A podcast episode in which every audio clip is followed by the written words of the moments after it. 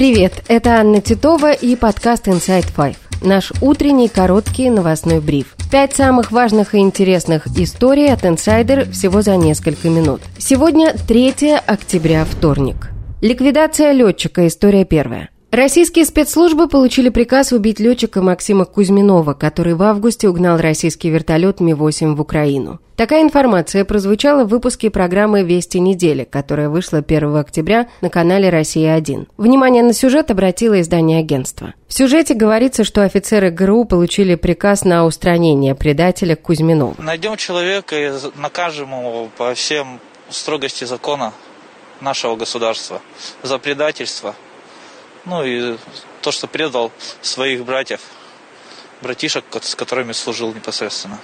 До суда не вернется, я думаю, не доживет. Конечно, найдем, мы до всех дотянемся. Согласно версии, прозвучавшей в сюжете, Кузьминов лично убил двух своих товарищей, членов экипажа Ми-8, которых обманом заманил на территорию Украины. Российский летчик Максим Кузьминов по договоренности с украинской разведкой в августе угнал вертолет Ми-8 и посадил его на украинской территории, после чего сдался властям. При этом двое других членов экипажа, бортовой техник и штурман, погибли. Глава украинской военной разведки Кирилл Буданов утверждал, что они были убиты при попытке скрыться. ФСБ России завела уголовное дело. Обнаружена активность «История вторая».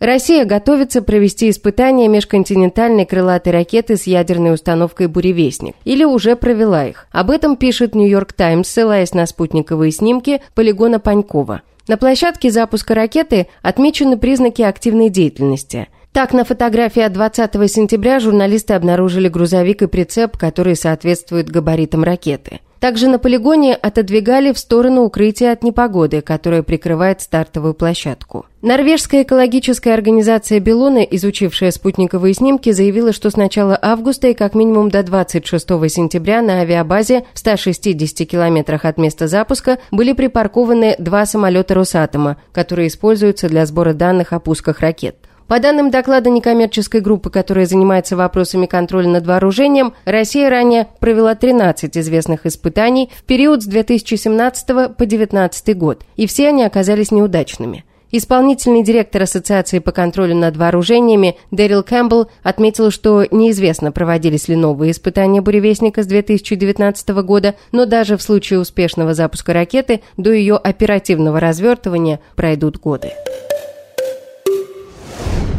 История третья. Илон Маск высмеял Владимира Зеленского, опубликовав принадлежащий ему соцсети X отфотошопленный вариант мема, известного как «напряженный парень с венами на лице», с фотографией Зеленского. Также он написал, когда уже пять минут не просил миллиард долларов помощи. Пост набрал сотни тысяч лайков и вызвал скандал. BBC назвала мэм Маска граничащим с оскорблением. Верховная Рада обвинила его в распространении российской пропаганды. Пользователи сделали ответные карикатуры на главу SpaceX. Большая часть из них посвящена теме отношений Маска и Владимира Путина.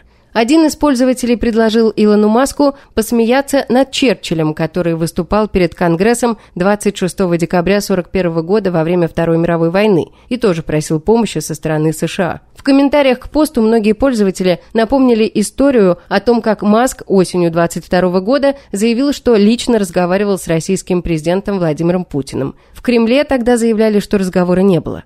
Кроме того, некоторые пользователи призвали бойкотировать соцсеть X, принадлежащую Маску. История четвертая.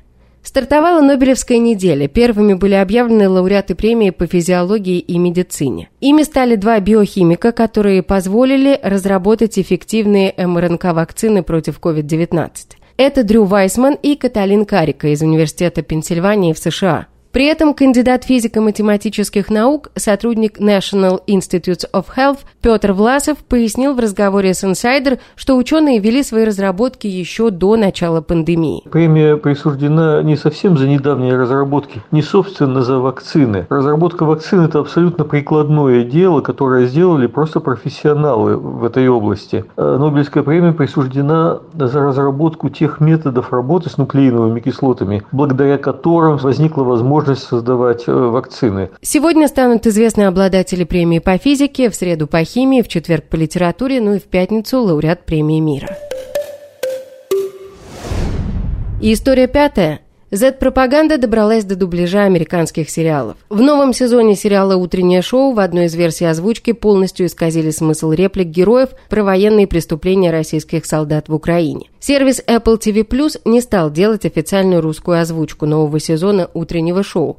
Поэтому в России в онлайн-кинотеатрах он вышел с несколькими вариантами пиратской озвучки. Студия дубляжа «Рудап» вместо оригинальной реплики, где герой говорит, что русские бомбят город и убивают мирных жителей, сделала в дубляже фразу, что в гражданских стреляет Азов. Куда эвакуируют раненых? В госпиталь в Донецке. Боевики снова обстреливают город. Ты в порядке? Все в порядке. Не, здесь не только бомбят город. Азов расстреливает гражданских на улицах. Куда эвакуируют раненых? Военный госпиталь в Донецке. Россияне снова обстреливают это место. Я пока останусь тут. Ты в порядке? Мия, русские не просто обстреливают нас, они убивают мирных жителей на улицах.